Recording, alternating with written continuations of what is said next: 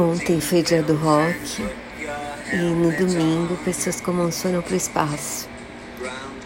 E aí eu queria falar para vocês dessa música que eu amo, que chama Space Oddity, do David Bowie, que conta a história de um astronauta que foi para o espaço e estava uma rebuliço porque ele era pioneiro e então tava a mídia toda em cima. E ele também estava super, imagina, vendo o espaço de outra maneira, as estrelas diferentes. Até que acontece um acidente e a, e a base perde o contato com ele e ele fica perdido no espaço. E a música é linda e eu amo essa música. Espero que vocês gostem e vão escutar por aí.